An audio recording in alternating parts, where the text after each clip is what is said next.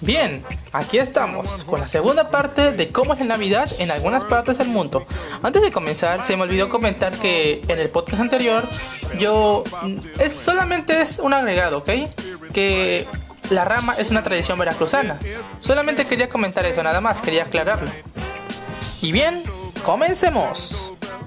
Bien, ya estuvimos en Alemania, así que ¿por qué no nos vamos a Rusia? ¿Les parece? En Rusia la Navidad se celebra el 7 de diciembre y la mayoría de tradiciones navideñas vienen de las culturas paganas. Ya que sí, amiguitos. Antes de que el cristianismo llegara a Rusia, los rusos celebraban fiestas paganas. ¿A qué me refiero con esto? Pues que hacían rituales para poder tener un buen año y claro, para tener buenas cosechas. Cuando el cristianismo llegó a Rusia, se hizo una extraña mezcla entre el paganismo y el cristianismo, haciendo una mezcla de tradiciones muy distintas a la Navidad, pero las cuales son muy geniales y les invito a investigarlas.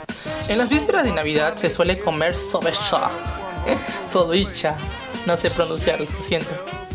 La cual es una comida que por lo general lleva granos de trigo, frutos secos y miel. Esta comida también lleva el nombre de kotia, la cual significa el final de la Navidad. Bien, ahora de Rusia nos vamos a Japón. Aunque no lo crean, los japoneses, como bueno, para que no englobemos a todos, una gran cantidad de japoneses ven la Navidad como una fiesta que muchos hombres aprovechan para tener citas, hombres solteros, claro. Y esto se debe a que los japoneses ven la víspera de Navidad mucho más romántica, podríamos decir, que el mismo 25 de diciembre. Y hablando de 25 de diciembre, hablemos de los regalos, ¿les parece?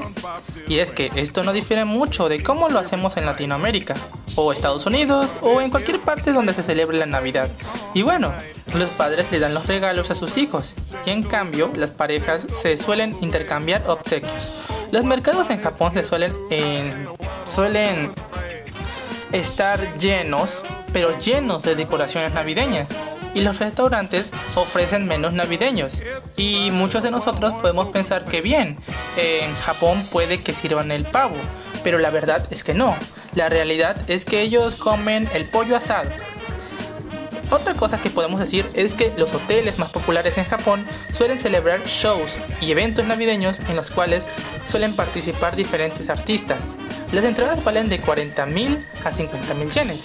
Si eso lo trasladamos a los pesos mexicanos, eh, sería aproximadamente de 7.756 pesos a 9.695 pesos. Y bien, nos vamos de Japón a Corea del Sur. Y es que una de las cosas que difiere de Navidad de Corea con la de Estados Unidos vendría siendo su personaje, Santa Claus. Nosotros conocemos a Santa Claus como un gordito, ancianito, el cual viste de color rojo, ¿no es así? Bueno, algo curioso es que en Corea no se ve de color rojo, sino se viste de color azul. Y sí, antes de que sigan y alguien me lo diga, lo sé. Santa Claus antes no era de color rojo, sino que era de color verde. Tal vez muchos tampoco sabían esto, pero antes, antes Santa Claus tenía una vestimenta de color verde. Ahora más recientemente lo cambiaron. Y no estoy diciendo recientemente de hace unos años, o sea, ya tiene tiempo, pero no es tan viejo como podrían pensar. En sí el cambio se debió a Coca-Cola. En sus anuncios y todo eso, eh, vieron que Santa Claus con vestimenta verde no es tan atrayente. Aparte no representa los colores de la empresa, que es el color rojo. ¿Recuerdan? Así que lo decidieron cambiar. Y ese fue el dato. Y sí, eso sería que Santa Claus en Corea es de color azul, o sea, su vestimenta es de color azul. Pero esa sería la única diferencia, porque sigue siendo el mismo, ancianito, amigable, el cual brinda amor, cariño y regalos a los niños que se portaron bien. Otra cosa que me sorprendió de Corea del Sur es que la mayoría de ellos son cristianos, y por favor no me malinterpreten. No tengo nada contra los cristianos, solo que me sorprendió y me pareció curioso, es todo, porque supongo que deben tener sus religiones, sus creencias y todo eso. Es lo único, me sorprendió. Es todo. Otra cosa interesante de saber es que los coreanos no le dan mucha importancia a la Navidad, ya que no es una tradición tan importante como podrían ser otras. Por esa razón, si se encuentran en otro país, región, ciudad o continente, pues no tendrán esos apuros de volver a Corea para celebrar la Navidad.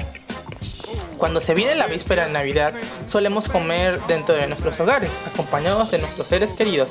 Pero en Corea, no. En Corea se suele comer fuera de la casa, o sea, fuera del hogar. Y claro, no pueden faltar los hermosos shows navideños que tanto Japón realiza. Pues Corea no se queda atrás.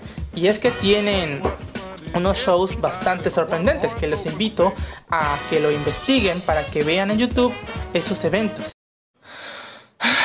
Y bueno, creo que con eso terminamos. Espero les haya gustado esta segunda parte. En el momento en que se está grabando este podcast es 23 de diciembre y mañana es 24, o sea, hace víspera de Navidad.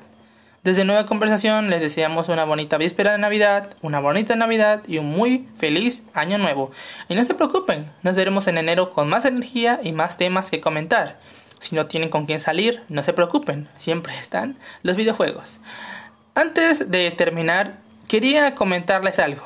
Y es que para las personas que les gusta la pirotecnia, los cohetes y todo eso, o los fuegos artificiales, desde Nueva Conversaciones pedimos que tengan cuidado en donde pues los prenden, los tiran, etc. Ya que muchos animales de la calle, como son los perros y los gatos, suelen ser muy nerviosos y sensibles ante estos, ante la pirotecnia.